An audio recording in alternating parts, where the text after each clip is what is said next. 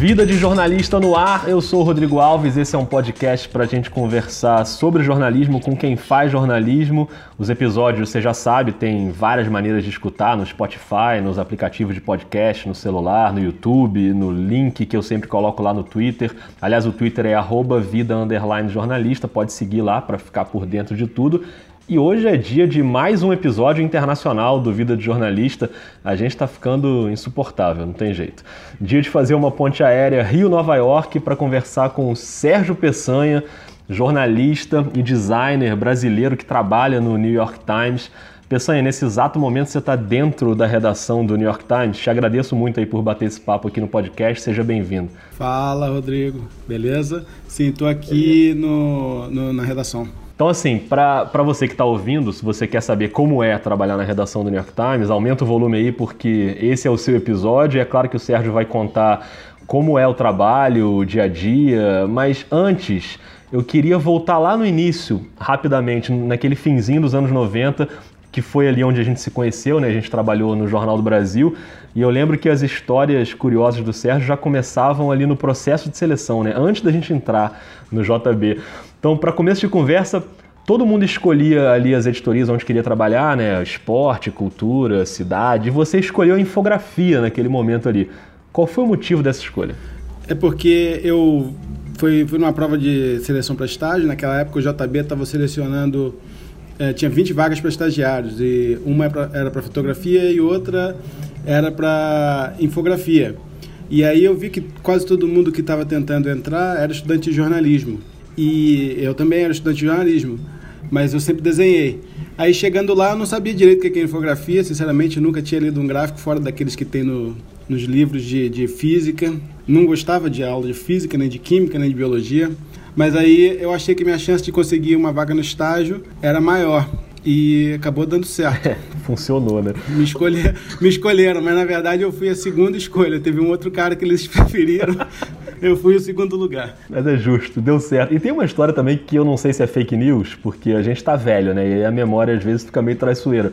Mas eu lembro que a prova de seleção do JB tinha uma redação lá de tema livre, e aí todo mundo escreveu sobre o papel da mídia, a importância do jornal impresso, enfim, essas coisas.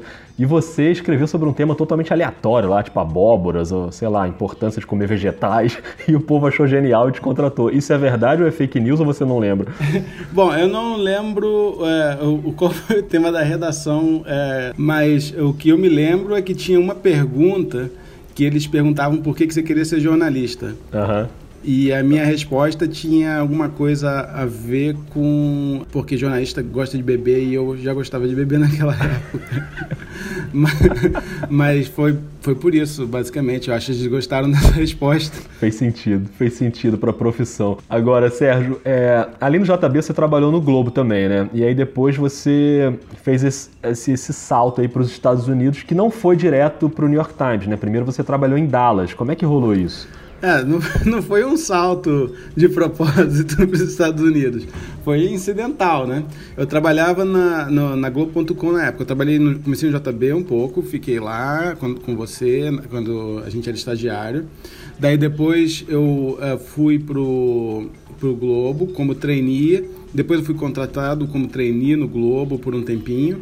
E logo em seguida eu fui para Globo.com lá pelo meu segundo ano profissional e fiquei lá por uns dois anos.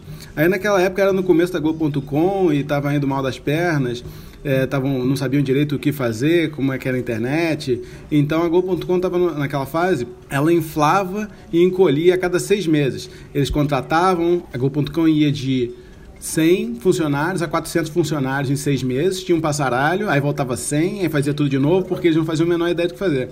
E eu vi que é, mais cedo ou mais tarde eles iam tirar o meu nome na rifa, né?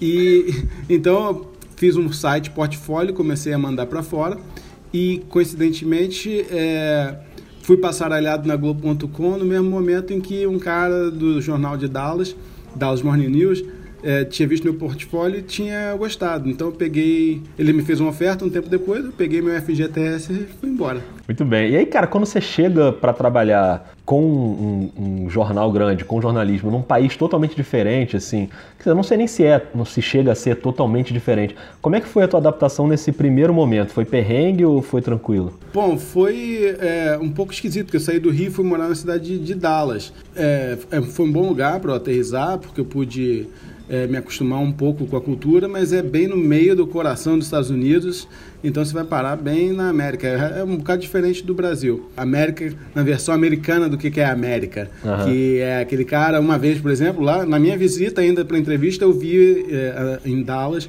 um, um, daqueles carrões com chifre de vaca no meio uhum. lá do em cima do carro. Isso parecia sacanagem, mas não, era verdade, isso aconteceu. Foi um pouco esquisito no começo. Eu, eu já falava inglês, já falava inglês bem, uh, mas é um ambiente uma cultura diferente. Eu me lembro, por exemplo, que eu fazia ilustração e tive um pouco de dificuldade de, de ter minhas ilustrações publicadas no começo, porque é, culturalmente no, no Brasil, várias vezes, a ilustração é, não é diretamente relacionada ao texto da matéria. Aqui sempre é. Uhum. Então eu tive algumas complicações no começo, mas em geral fui bem recebido, não tive problema de relacionamento, foi tudo bem. Legal. E aí você fica quanto tempo em Dallas? Fiquei cinco anos lá e aí é, no terceiro ano que eu estava lá foi a primeira chance que eu tive para vir para o Times. Uhum. O que aconteceu foi que o cara que era meu chefe, que me, tinha me levado, ele saiu da, daquele jornal, já tinha saído daquele jornal naquele momento, foi trabalhar em outro lugar. E aí o cara do New York Times é, tinha entrado em contato com ele, vendo se ele estava interessado em trabalhar aqui. E ele não estava, porque ele tinha três filhos e o custo de vida em Nova York é muito alto, então ele me botou na fita. Só que eu tinha acabado de, uh, de, de ser promovido em Dallas no momento em que o Times entrou em contato. E eu falei para o Times que então é, eu podia conversar, mas que eu não ia aceitar, não adiantava oferecer que eu não ia aceitar uma oferta naquele momento, uhum. que eu tinha acabado de assumir um compromisso. Daí é, eu vim aqui, é, fiz, conversei, tive uma entrevista e eu me lembro que teve um dos caras que falou assim: Bom, quando você cansar de trabalhar em jornal pequeno, dá um toque então. E, e, e, aí, beleza, eu voltei pro Texas, fiz o que eu tinha que fazer, trabalhei lá mais um ano e pouco, aí depois eu dei sorte de que quando eu achei que tinha acabado o meu ciclo lá, eu entrei em contato com os caras daqui, eles tinham uma vaga e aí eu vim. E aí eu lembro que há alguns anos, quando eu tive em Nova York, é, eu fui visitar você aí na redação, né? Você me mostrou a redação. E a minha primeira impressão de quem está vendo de fora é de uma redação muito grande, né? E, e que parece ser muito bem organizada, integrada com as diferentes áreas e tal. Foi essa a minha primeira impressão, assim, vendo a redação do Times.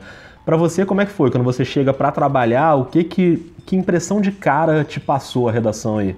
É um pouco. Uh, eu senti no, nos primeiros anos, eu não gostava muito do, do trabalho. É, porque, primeiro, meu trabalho no Texas, é, apesar de, do Texas ser um lugar um pouco esquisito, meu trabalho era muito bom. Eu gostava do, do, do que eu fazia lá e, e, e eu gostava do ambiente de trabalho.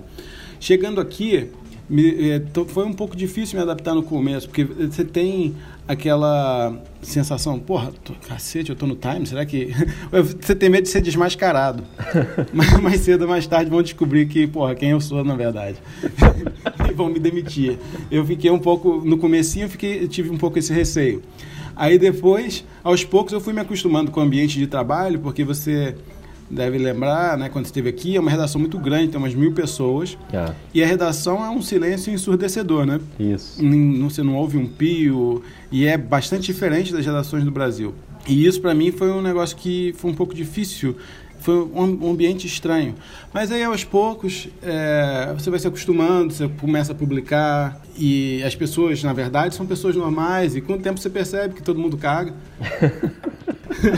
E, Talvez. E, e, e, aí você vai fazendo amigos e, enfim, hoje é, eu, eu posso dizer que eu estou completamente à vontade aqui. E também no começo, nos dois primeiros anos, é, eu não gostava muito da cidade. Sim. Depois eu me acostumei um pouco com a cidade, agora já estou um pouco cansado da cidade, mas é, no começo eu não gostava, depois eu me acostumei, passei a gostar mais e, e enfim.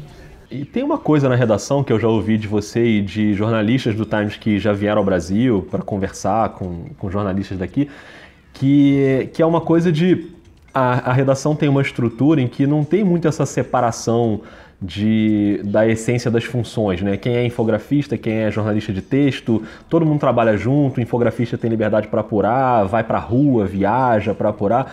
Tanto que antes de gravar, eu até te perguntei, né, como você preferia ser identificado, você falou, cara, jornalista, né? Simples assim. Então explica um pouco como é que é essa relação entre as áreas diferentes aí da redação. É, antes, deixa eu só te falar aqui que tá vendo um, uma construção aqui. Tem um batuque pum pum pum o tempo todo. Tá valendo, tá valendo. Mas a relação entre a, a, as áreas da redação, eu acho que sim, mais integrada do que eu, eu vi é, no Brasil na época que eu estava aí, do que eu sei mais ou menos que é hoje é necessariamente mais integrada, é uma relação muito maior, né? É, conforme falei, tem mil jornalistas, mais ou menos, na redação do Times, e a maior parte desses mil está baseada aqui em Nova York. É, são quatro andares de redação. Só no departamento onde eu trabalho, que é o departamento de gráfico e multimídia, tem 40. Nossa. O departamento de vídeo tem mais uns 40, 50, não sei que é logo do lado, é, departamento de fotografia tem mais um, um montão, é, é, uma redação muito grande. Também, é, muito do trabalho que a gente faz hoje, hoje, em dia é digital, é a prioridade do nosso trabalho. O trabalho para a internet, o trabalho em grupo, né, é fundamental. É, é, se você quer fazer multimídia, por exemplo, com frequência você vai estar tá coordenando com um fotógrafo, talvez com um editor de foto, talvez com um repórter, talvez com um, cara de vídeo, além do cara de gráfico, além talvez de um programador, além de um outro editor. Enfim, às vezes tem projetos que você pode ter seis, sete, oito pessoas envolvidas é, num, num, projeto multimídia desse. Uhum. E as pessoas sabem que o trabalho é complementar, não é?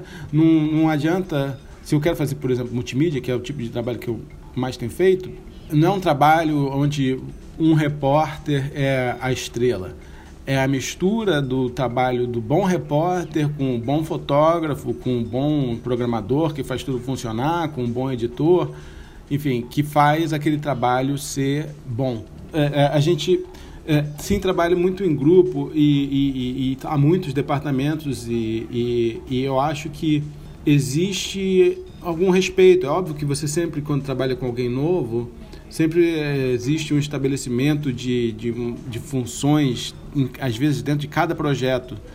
Mas, em geral, uh, eu acho que aqui tem, a gente tem a sorte de trabalhar com muita gente que é inteligente. Uhum. E, e, isso facilita, as pessoas é, respeitam.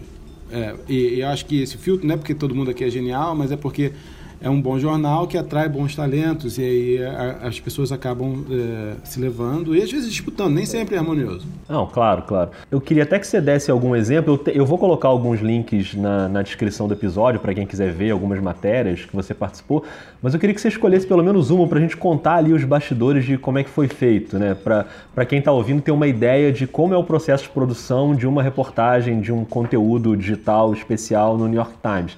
Então tem algum que, se, que vem à sua cabeça cabeça aí que você acha que seja bacana contar? Sim, eu posso te falar é, de dois exemplos que foram é, importantes, que foram feitos com o mesmo repórter, por acaso, em dois momentos diferentes. Uhum. O primeiro foi o What I Saw em Síria, um multimídia, numa viagem que esse correspondente fez à Síria em 2016.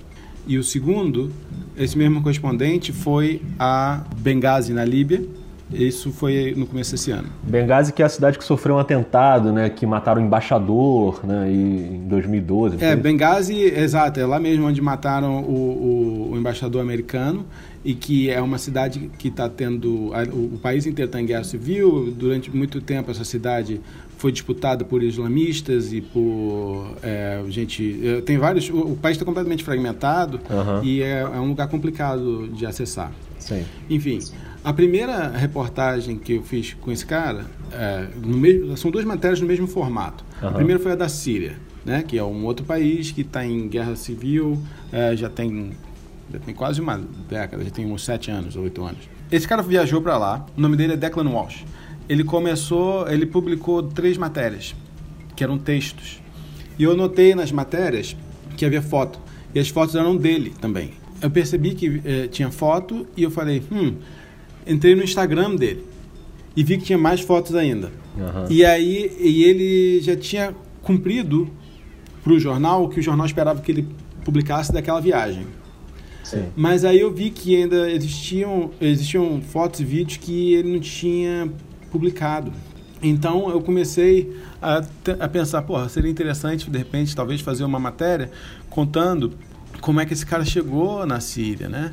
Aí eu entrei em contato com ele e ele me compartilhou, compartilhou comigo uma pasta de Dropbox com um monte de, de fotos e vídeos que ele tinha tirado. O que acontece é que ele é um bom repórter, ele, ele trabalhava antes no Guardian e ele tirava fotos lá. Ele é um fotógrafo competente, ele não é um fotógrafo do nível Pulitzer, mas ele é um bom fotógrafo que tira fotos razoáveis. Tirar foto, no caso dele, é parte da matéria, da maneira como ele anota. Por exemplo, se ele vai descrever um ambiente, ele tira uma foto daquele ambiente e depois ele, ele, ele usa a foto como referência para ir lá e escrever o texto dele. Sim. Por causa disso, por causa desse jeito como ele trabalha, ao longo da viagem dele, ele foi tirando várias fotos e vídeos. Então acabou que eu pude fazer uma reconstrução da jornada dele. E, originalmente eu estava pensando em fazer uma coisa que fosse sobre a viagem dele do Líbano, de Beirute, até Damascus. Beirute eh, não tem guerra, ele pegou um carro e foi até lá. Eu achei que talvez fosse interessante, porque tem muito refugiado na região. Mas aí, quando ele compartilhou comigo o material, eu vi que ele tinha, na verdade, muito material de dentro da Síria, que naquele momento era praticamente inacessível por repórteres estrangeiros. Uhum. Ele tinha ido de carro com o governo da Síria, com o, o governo do Bashar al-Assad, tinha permitido a ele dirigir de carro de Damascus até Alepo, que é basicamente cruzando o país por uma região que, que de controle disputado. Então, com os vídeos é, dele, eu pude é, reconstruir ali a, eh, a viagem. É, a matéria acabou sendo Orações Síria, que é o que eu vi na Síria, que naquele momento não, não, não tinha muito acesso. E o material coincidentemente, material que, ia, que nunca ia ser usado, foi é. extremamente útil, porque permite dar um pouco da, da história de como esse cara viajou por lá, quem, como é que é ser, ser repórter, é um pouco o, é, é, a matéria da, sobre, sobre o, que, o estado do país, ao mesmo tempo que é uma espécie de making off, que, que ao mesmo tempo é uma, uma narração em primeira pessoa, que gera também um outro tipo de conexão entre o repórter e a audiência. É, coloca quem está vendo lá dentro, né? Você se sente mais incluído. E depois na de Benghazi, ele mesmo já tinha na cabeça dele que poderia repetir o, o formato e fazer uma coisa parecida. Sim, exato. Aquela, essa da Síria foi a primeira desse estilo que nós publicamos aqui. A, a, de Benghazi já foi anos depois, o estilo já estava mais desenvolvido e ele já foi na intenção de fazer uma matéria como essa. Legal. E aí é, funciona, é, funciona um pouco diferente. Ele já coletou mais vídeo, que aumenta a possibilidade, enriquece a matéria. Além disso, ele é um cara, esse repórter, ele é um cara muito inteligente, que tem uma sensibilidade boa. Então, por exemplo, um do, no, durante, na viagem da, de Benghazi, ele foi num hotel.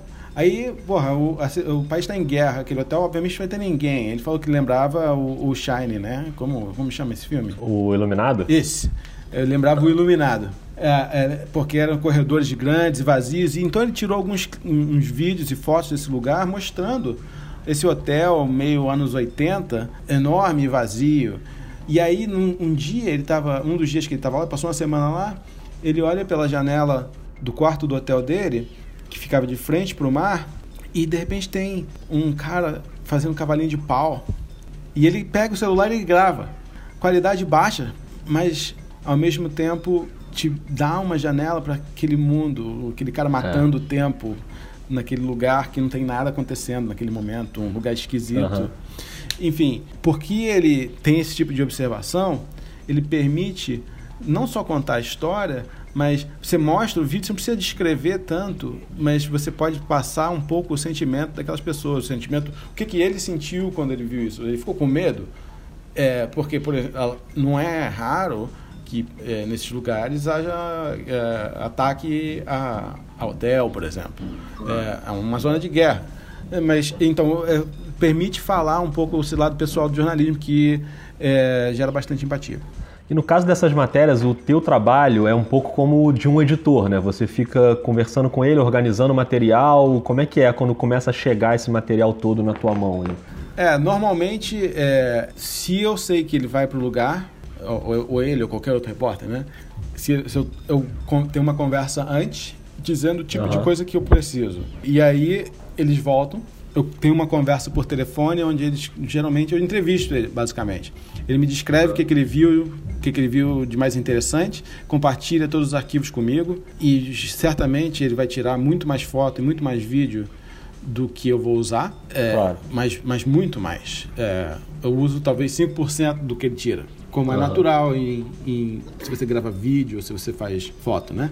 Mas essa abundância, ainda mais no caso desses caras que não são fotógrafos profissionais como ganha-pão, é, permite também para a gente escolher um acervo maior para poder escolher é, a história e é, a foto que vai usar e como a gente vai construir a história também. Aí, então eu tenho primeiro uma conversa com esse cara, onde eu basicamente faço o download de tudo que ele tem na cabeça dele, tento saber o que ele viu e vejo as fotos que ele, que, que ele tirou e os vídeos. Uhum. Geralmente eu penso um pouco sobre isso, passo um tempo, passa, é, às vezes fica óbvio durante essa con primeira conversa qual que é, uhum. é, porque durante a conversa eu também tento entender dele o que que ele viu que é o mais interessante. E aí a gente começa a construir a história. Depois eu vejo o material que ele coletou e aí eu geralmente dou uma primeira organizada na, na sequência de imagens, baseado, obviamente, naquilo que eu já conversei com ele. Aí eu, por exemplo, eu boto assim uma sequência de fotos, as fotos minhas, minhas fotos favoritas, e tento organizar já uma sequência de história, faço um storyboard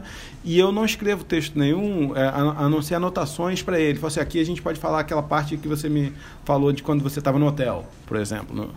Depois, geralmente, tem uma sequência, uma outra conversa com ele em que eu explico mais ou menos a ideia. A gente dá uma faz um brainstorm de novo e aí, com frequência, a tarefa volta para ele, em que eu peço, ok, vai lá agora escreve é, o que você viu e não, não economiza palavras, escreve o que você precisar. E aí volta para mim e aí eu edito. Aí a história já está começando a ter alguma forma um pouco maior. Daí começa, começa o vai e vem nessa edição entre, entre eu e o repórter. Muito legal, muito legal. É, é legal a gente ver o, o, como é por trás, né? E agora que, para quem está ouvindo, já percebeu como foi feita, entra lá na descrição do episódio para ver o link, para ver como é que ficou a matéria no ar. Agora, tem uma coisa, já para a gente ir para a reta final aqui do nosso papo, quando alguns profissionais do New York Times vieram ao Rio, é, antes da Olimpíada de 2016, para fazer algum material, é, teve uma parceria ali com o Globoesporte.com, né, de fazer alguns trabalhos juntos. Uma coisa que impressionou muito a gente foi é, parece até uma obviedade que eu vou falar, porque na verdade é uma obrigação do jornalista, mas é um rigor absoluto na apuração. Assim, a apuração tem que ser o mais próximo que você consegue chegar da perfeição. Então, até na, na captação de vídeo, né, tem um, uma das coisas que geraram curiosidade foi que você não pode dirigir nada do que está sendo captado em vídeo. Você não pode virar para o seu personagem da matéria e falar: Ó, oh, desce ali por favor por aquela rua que eu vou pegar uma imagem sua ali. Depois você vem andando e passa por aqui, e desce e amarra o sapato. Você tem que ser uma coisa quase documental, né? Que é uma coisa muito normal no, no Brasil, né? De você dar uma dirigida ali para pegar uma imagem melhor. E com o New York Times, pelo menos dessa vez, a gente sentiu que, que você não pode interferir no que está acontecendo ali na, na cena. Tem coisas desse tipo que te chamaram a atenção aí, esse rigor na apuração de ser o mais documental e o mais 100% apurado ali possível?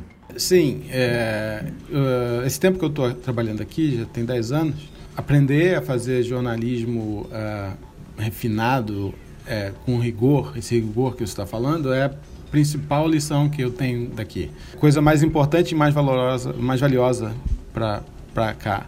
O jornal aqui, as pessoas que trabalham aqui, realmente não só têm orgulho disso, como acreditam que a qualidade de cada matéria é o que faz o jornal ser bom. É uhum. o que faz as pessoas virem aqui para buscar informação. Porque é a credibilidade que a gente tem é, que é o que tem de mais valioso. Sobre dirigir, é, não, é, você tem razão, a gente não dirigiria uma cena de vídeo, não pediria para o entrevistado caminhar aqui, abrir essa porta para mim. Uh, isso para nós é, é não, não, não é aceitável, é preciso ser documental. É claro que, tanto em fotografia como em vídeo, você às vezes faz um retrato, né? E o, o retrato, sim, você pode dirigir. Aí é aceitável. Uhum. A gente não quer fazer o leitor, quer dizer, a pessoa que está vendo um vídeo no nosso site, ou, enfim, a gente não quer dar para eles a impressão de que uma coisa está acontecendo que não tenha de fato acontecido. Aham. Por exemplo, não amarra o seu sapato de novo. Ou eu peguei quando você amarrou da primeira vez, ou essa parte não vai estar. Vou ter que pegar você caminhando na rua naturalmente. Então a gente, isso é uma coisa é, que faz parte do, da maneira como a gente trabalha, assim. Legal. E pra gente, a, a última pergunta que eu tenho pra te fazer é um, é um assunto até que você citou aí rápido, que é essa questão de hoje o jornal pensar muito no, no digital, no multimídia, na internet, né? Que é um debate, eu acho, do jornalismo no mundo inteiro. Mas se você pega grandes jornais como o Times, como o Washington Post, são jornais que são que parecem ter essa questão mais bem resolvida, né? É, em que pese toda a tradição de um jornalão super tradicional, mas olhando muito bem para o futuro e caminhando bem e sem ter um apego apenas ao papel ali, a edição de papel. Isso é uma, uma discussão constante na redação, em reuniões, em conversas? Ou, ou vocês já até passaram dessa fase e já virou uma coisa natural? Assim? Ah, eu acho que já, já- hoje já é dado que a prioridade é digital. Aham. Acho que isso já é claro para toda a redação. Passou o tempo em que a gente pensava primeiro no papel. E isso vem acontecendo aos poucos nos últimos, sei lá, cinco anos, que ficou isso mais intenso. Mas nos últimos. No último ano, quem não percebeu isso está aos poucos indo embora. É verdade. É, a, a redação, ela hoje é primariamente focada em digital e, e o impresso é secundário. Aham. É, é importante e é tratado com carinho, porque ainda é muito lido, temos muitos assinantes ainda, parte do, da- do, do nosso ganha-pão ainda vem dali, grande parte, mas o foco da produção do jornal é digital e cada vez mais não só digital como móvel. É, 50%, 60% da nossa audiência é no celular. Aham. Então, ah, muitas vezes, quando a gente está fazendo design, a gente pensa primeiro no celular.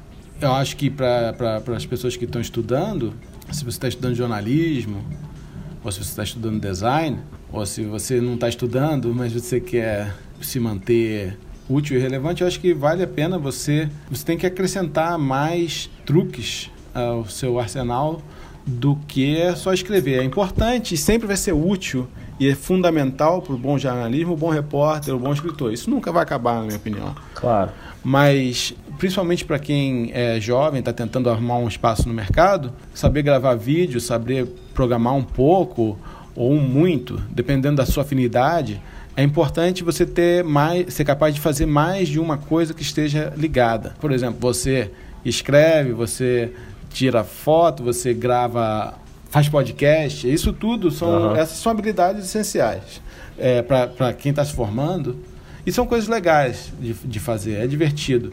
Se, vo- se, se o camarada estiver saindo da faculdade hoje pensando que se eu for fazer design, eu só vou fazer uma tela bonita, ou só vou fazer um pôster, ou se eu for, vou fazer jornalismo, eu só vou escrever a matéria, é, eu acho que é, você está atrasado. É, já começa lá atrás, né? Exato. Porque realmente hoje está tudo misturado. E, e foi ótimo você ter falado isso, porque é bem o que a ideia do podcast tenta passar, né? É, a partir da experiência dos profissionais que, com quem a gente resenha aqui, com quem a gente conversa, tentar dar um caminho desse, porque tem muita gente que, que, que ouve o podcast que nem está na faculdade ainda, né? Que está pensando em fazer jornalismo, ou que já está na faculdade tentando entrar no mercado.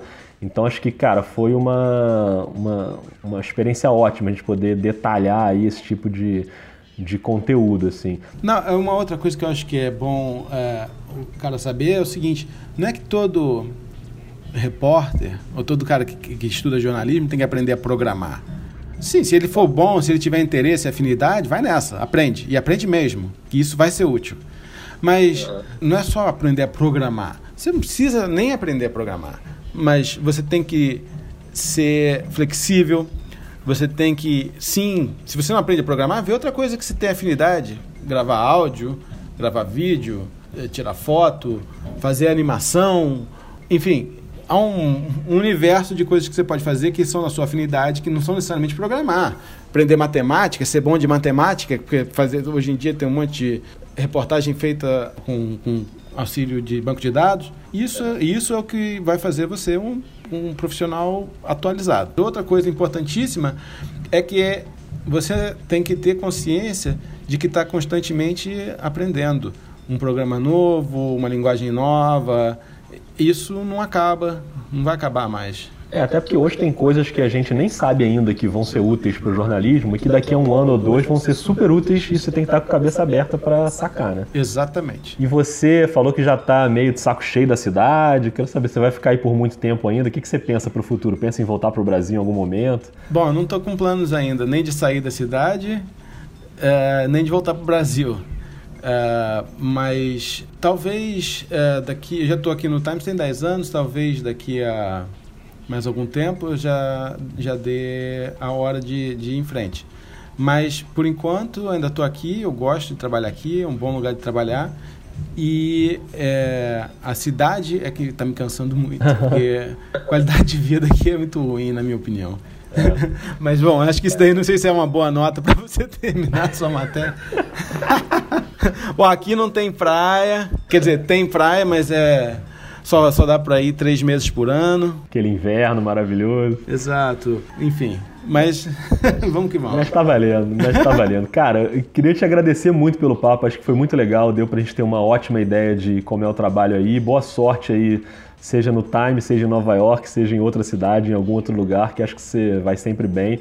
E valeu, obrigadão mesmo por participar aqui com a gente, viu? Não, pô, Rodrigo, obrigado, foi um prazer. É, obrigado você pelo convite, fiquei lisonjeado. É raríssimo que tenha alguém que queira escutar o que eu tenho para dizer. Minha mulher sabe disso. Ela é sábia.